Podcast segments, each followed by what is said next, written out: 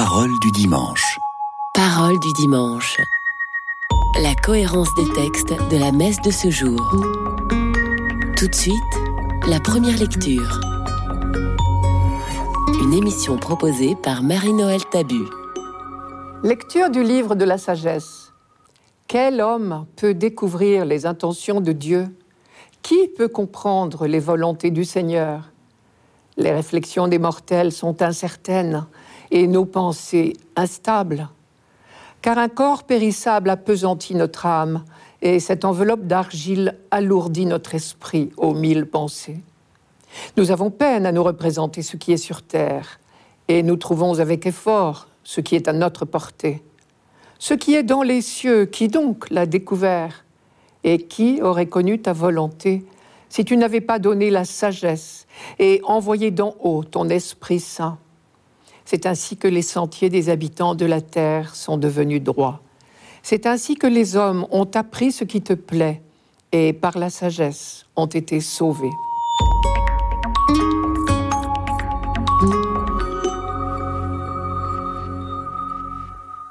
La sagesse, au sens biblique, c'est la connaissance de ce qui rend heureux ou malheureux. C'est l'art de vivre, en quelque sorte. Le peuple d'Israël, comme tous ses voisins, a développé toute une réflexion sur ce sujet, à partir du règne de Salomon, dit-on. Mais l'apport d'Israël dans ce domaine est tout à fait original. Il tient en deux points. Pour les hommes de la Bible, premièrement, Dieu seul connaît les secrets du bonheur de l'humanité. Et quand l'homme prétend les découvrir par lui-même, il s'engage immanquablement sur de fausses pistes. C'était la leçon du Jardin d'Éden. Mais deuxièmement, et très heureusement, Dieu révèle à son peuple d'abord, mais pour toute l'humanité ensuite, ce secret du bonheur. Et c'est exactement le sens du texte que nous lisons ici. Premier message, une leçon d'humilité. Quel homme peut découvrir les intentions de Dieu? Qui peut comprendre les volontés du Seigneur? En d'autres termes, par nous-mêmes, ne nous leurrons pas, nous sommes à cent lieues d'imaginer ce que Dieu pense. Cela devrait nous rendre modestes. Nous croyons facilement que nous avons tout compris et nous risquons de parler avec assurance. Eh bien non, il faut reconnaître humblement que nous n'avons pas la moindre idée de ce que Dieu pense, en dehors de ce qu'il nous a dit expressément par la bouche de ses prophètes, bien sûr. Pour revenir à notre texte du livre de la sagesse, il est intéressant de constater que cette relativisation des connaissances de l'esprit humain se développe dans le milieu le plus intellectuel qui soit. Le livre de la sagesse a été écrit à Alexandrie, qui était certainement à l'époque la capitale de l'intelligence. Les disciplines scientifiques et philosophiques y étaient très développées. Et la bibliothèque d'Alexandrie est restée célèbre. Eh bien, c'est à ces grands esprits que l'auteur croyant vient rappeler les limites du savoir humain.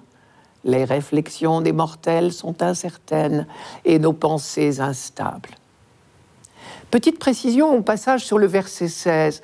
Nous avons peine à nous représenter ce qui est sur terre et nous trouvons avec effort ce qui est à notre portée, ce qui est dans les cieux, qui donc l'a découvert.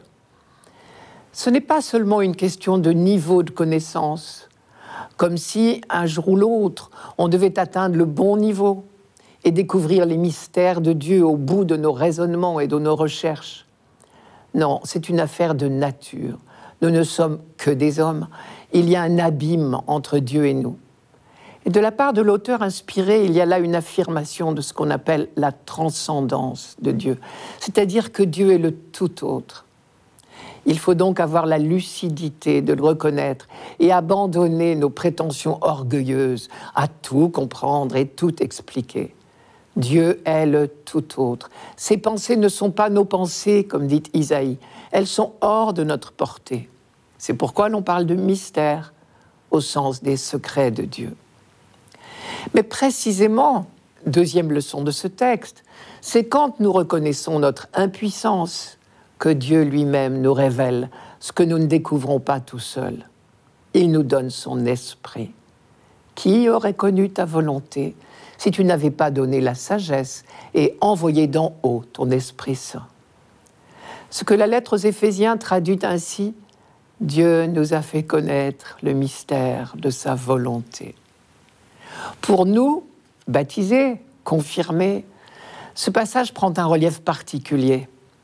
Et les autres lectures de ce dimanche nous diront quel comportement nouveau nous inspire l'Esprit de Dieu qui nous habite. Pour le reste, il semble que ce texte développe une conception de l'homme qui n'est pas habituelle dans la Bible. Il décrit l'homme comme un être divisé, composé de deux éléments, un esprit matériel et une enveloppe matérielle qui le contient, je vous rappelle le texte. Un corps périssable appesantit notre âme, et cette enveloppe d'argile alourdit notre esprit aux mille pensées. Nous ne sommes pas habitués à ce type de langage apparemment dualiste dans la Bible, qui habituellement insiste plutôt sur l'unité de l'être humain. Mais en réalité, si l'auteur du livre de la sagesse, qui écrit en milieu grec, ne l'oublions pas, utilise un vocabulaire qui ne rebutera pas ses lecteurs grecs, ce n'est pas un dualisme de l'être humain qu'il décrit, mais le combat intérieur qui se livre en chacun de nous et que Saint Paul décrit si bien. Je cite Paul, Le bien que je veux, je ne le fais pas. Et le mal que je ne veux pas, je le fais. En définitive, ce texte apporte sa contribution propre à la grande découverte biblique et qui est double.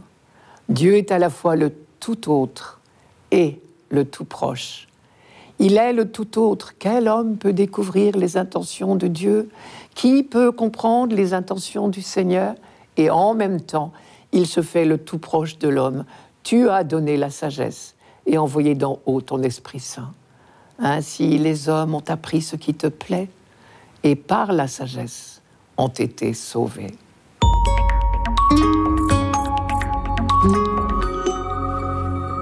Radio Notre-Dame.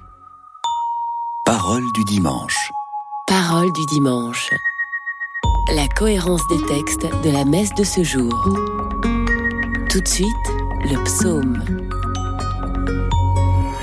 une émission proposée par Marie-Noël Tabu. Psaume 89. Tu fais retourner l'homme à la poussière. Tu as dit Retournez, fils d'Adam. À tes yeux, mille ans sont comme hier. C'est un jour qui s'en va, une heure dans la nuit. Tu les as balayés, ce n'est qu'un songe. Dès le matin, c'est une herbe changeante. Elle fleurit le matin, elle change. Le soir, elle est fanée, desséchée. Apprends-nous la vraie mesure de nos jours, que nos cœurs pénètrent la sagesse. Reviens, Seigneur, pourquoi tarder? Ravise-toi par égard pour tes serviteurs. Rassasie-nous de ton amour au matin, que nous passions nos jours dans la joie et les chants. Que vienne sur nous la douceur du Seigneur notre Dieu. Consolide pour nous l'ouvrage de nos mains.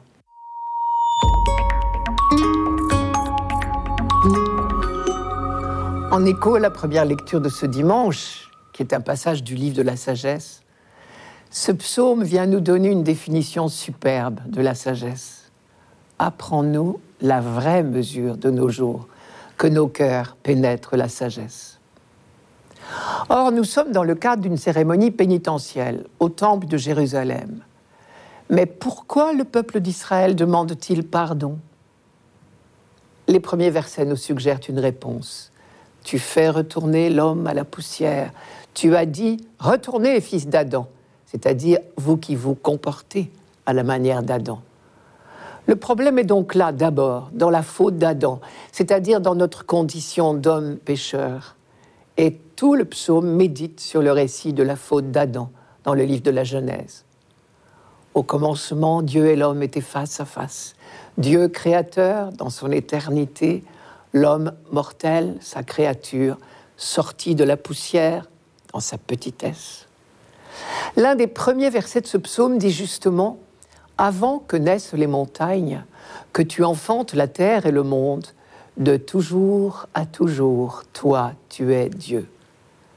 Face à lui, nous, ne sommes rien, rien qu'un peu de poussière dans sa main. Et voilà que l'homme s'est pris pour quelque chose. Il a osé braver Dieu il ne lui reste plus qu'à méditer maintenant sur sa véritable condition. Le nombre de nos années? 70, 80 pour les plus vigoureux Leur plus grand nombre n'est que peine et misère. Elles s'enfuient, nous nous envolons. Et face à cette petitesse de l'homme, il faut réentendre l'affirmation du verset 4. À tes yeux, mille ans sont comme hier. C'est un jour qui s'en va, une heure dans la nuit. Et vous connaissez la reprise que Saint Pierre a faite de cette phrase, je cite Pierre.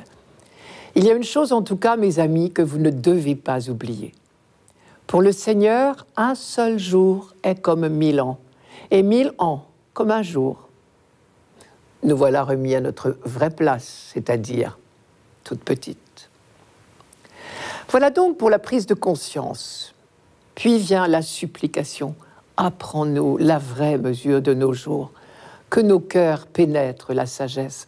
Reviens, Seigneur, pourquoi tarder? Ravise-toi par égard pour tes serviteurs rassasie-nous de ton amour au matin, que nous passions nos jours dans la joie les chants. Apprends-nous la vraie mesure de nos jours. C'est juste l'inverse du péché originel. La vraie sagesse, c'est d'être à notre place, toute petite, devant Dieu. Et le psaume use d'une image qui devrait nous aider à trouver notre juste place. Il compare la durée de la vie humaine à celle de l'herbe. Une herbe changeante qui fleurit le matin et qui change, mais le soir se fane et se dessèche. Il est bien vrai que notre fragilité, notre précarité devrait nous rendre humbles. Et devant un décès inattendu, il nous arrive bien de nous dire que nous ne sommes pas grand-chose.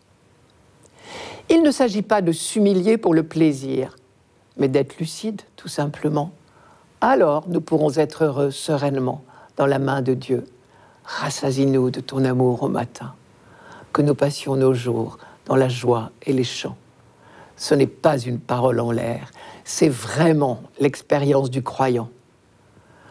Car nous avons déjà eu l'occasion de le noter, dans la Bible, la conscience de la petitesse de l'homme n'est jamais humiliante, puisqu'on est dans la main de Dieu. C'est une petitesse confiante, filiale, tellement filiale et assurée de l'amour du Père qu'on peut lui demander en toute confiance que vienne sur nous la splendeur du Seigneur notre Dieu. Et la dernière phrase est encore plus audacieuse. Consolide pour nous l'ouvrage de nos mains. Il s'agit peut-être de l'œuvre entreprise avec tant de difficultés au retour de l'exil, c'est-à-dire la reconstruction du temple de Jérusalem, au milieu d'oppositions de toutes sortes.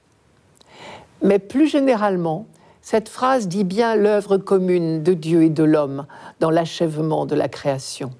L'homme agit véritablement, il œuvre dans la création. Et c'est Dieu qui donne à l'œuvre humaine sa solidité, son efficacité.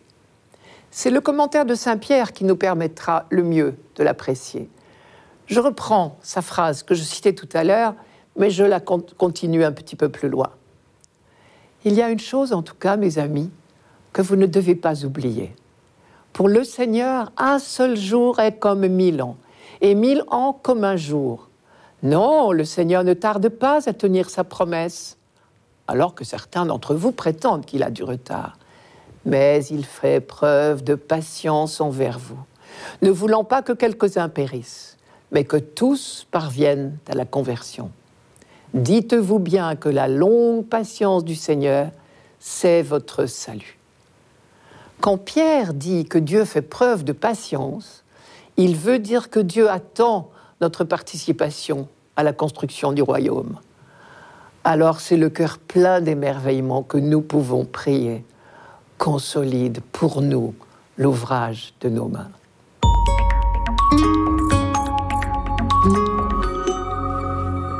Radio Notre-Dame.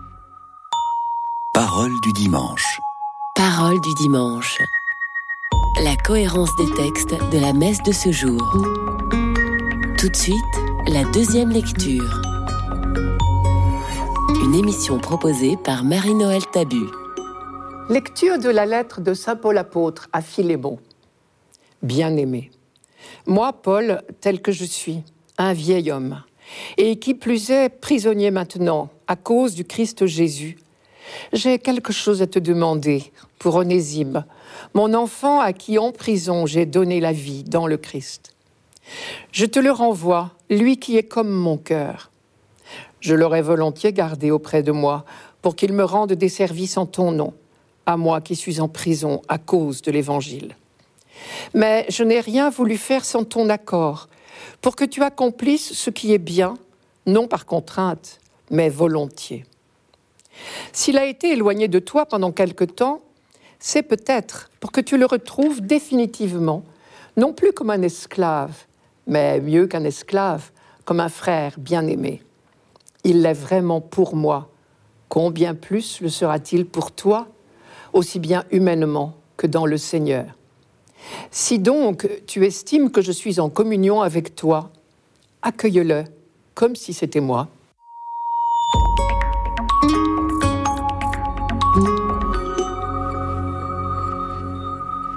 Nous avons lu cet été des extraits de la lettre de Paul aux Colossiens. Elle était adressée aux chrétiens de la ville de Colosse, en Turquie.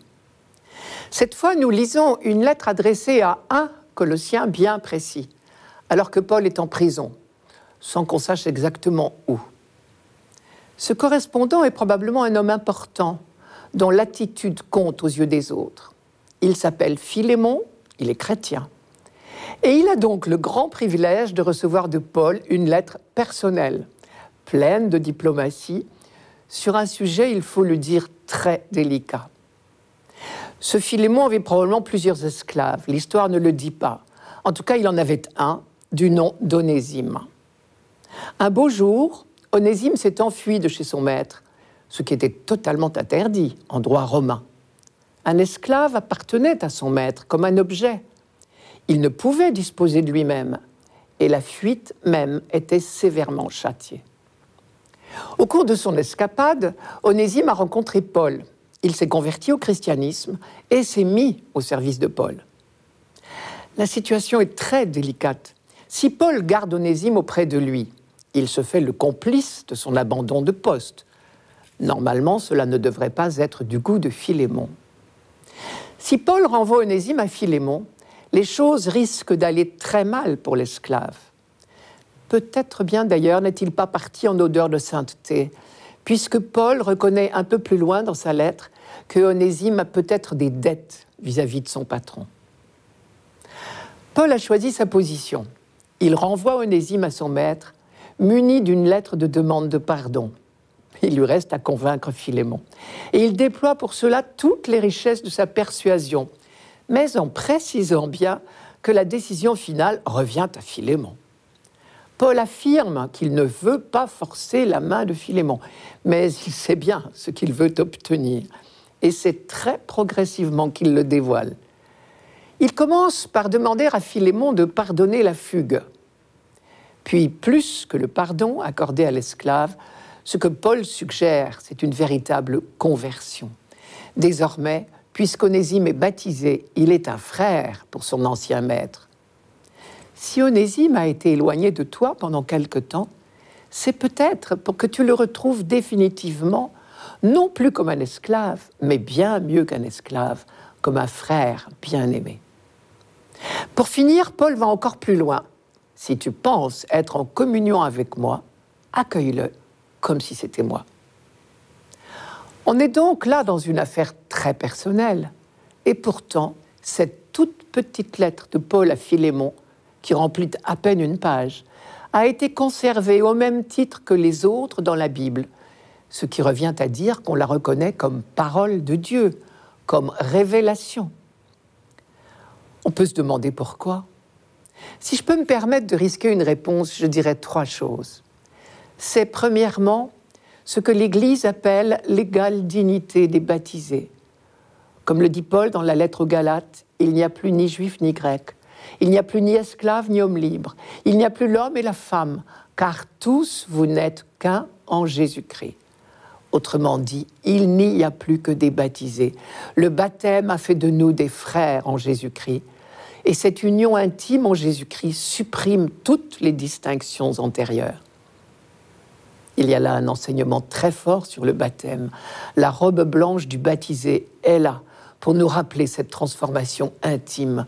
Désormais, le baptisé n'est pas d'abord noir ou blanc, français ou étranger, patron ou employé, homme ou femme.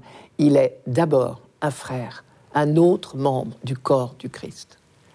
Deuxième point fort de cette lettre à Philémon, l'importance du quotidien de nos vies, de nos situations concrètes. Parce que dans l'histoire d'Onésime, nous sommes presque au niveau du fait divers.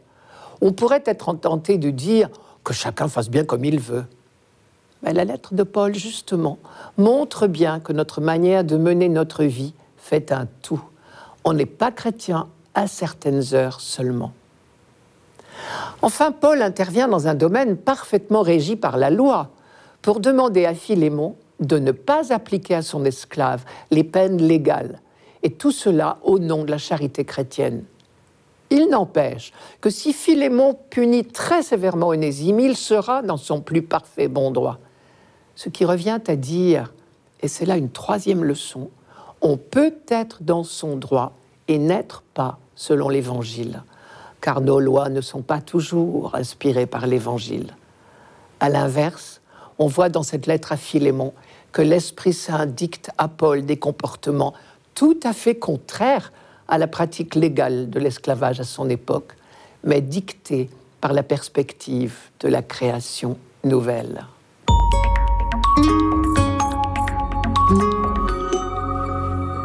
Radio Notre-Dame. Parole du dimanche. Parole du dimanche. La cohérence des textes de la messe de ce jour. Pour finir, l'Évangile. Une émission proposée par Marie-Noël Tabu. Évangile de Jésus-Christ selon Saint Luc. En ce temps-là, de grandes foules faisaient route avec Jésus.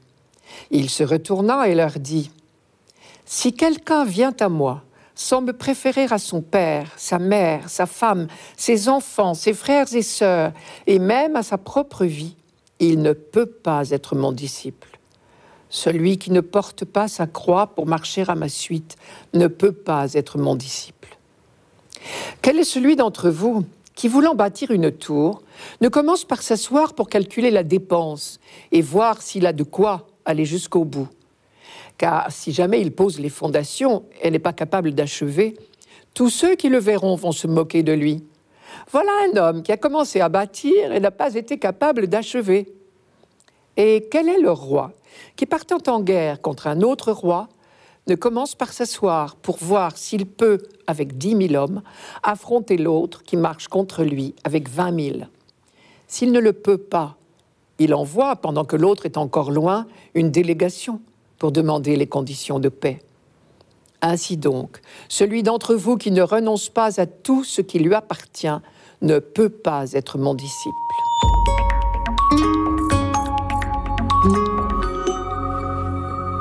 Je commence par la phrase de Jésus concernant nos attachements familiaux. Il ne nous dit pas de les compter pour rien désormais. Ce serait injustement et inutilement cruel pour ceux qui nous entourent. Et ce serait contraire à tout son enseignement d'amour et tout simplement au commandement. Tu honoreras ton père et ta mère. Cela veut sans doute dire ces attachements sont bons, mais ils ne doivent pas être des entraves. Un attachement qui nous empêcherait de suivre le Christ ne serait pas un véritable amour.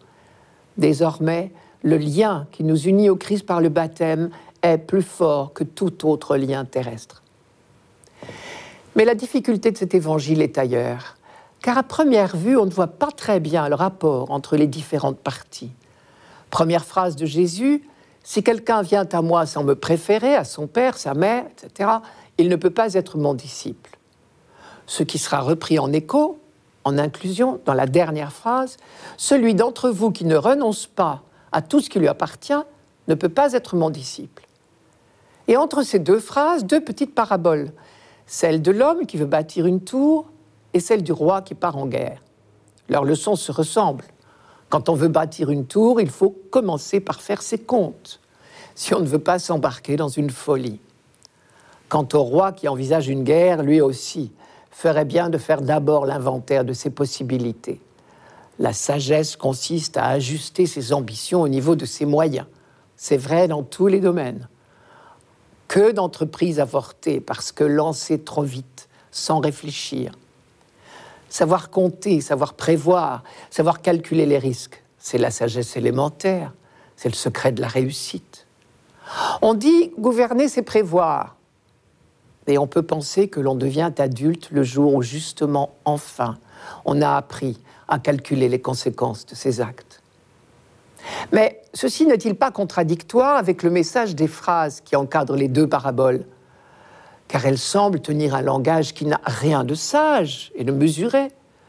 Première exigence, pour être disciple du Christ, il faut le préférer à tout autre, s'engager corps et âme à sa suite. Deuxième exigence, ensuite, il faut porter résolument sa croix, c'est-à-dire accepter le risque de la persécution. Troisième exigence, enfin, il faut renoncer à tous ses biens. Tout ceci revient à quitter pour lui toutes nos sécurités affectives et matérielles. Est-ce bien prudent? On est loin apparemment des calculs arithmétiques dont nous parlent les deux paraboles. Et pourtant, il est bien évident que Jésus ne s'amuse pas à cultiver le paradoxe. Il ne se contredit certainement pas.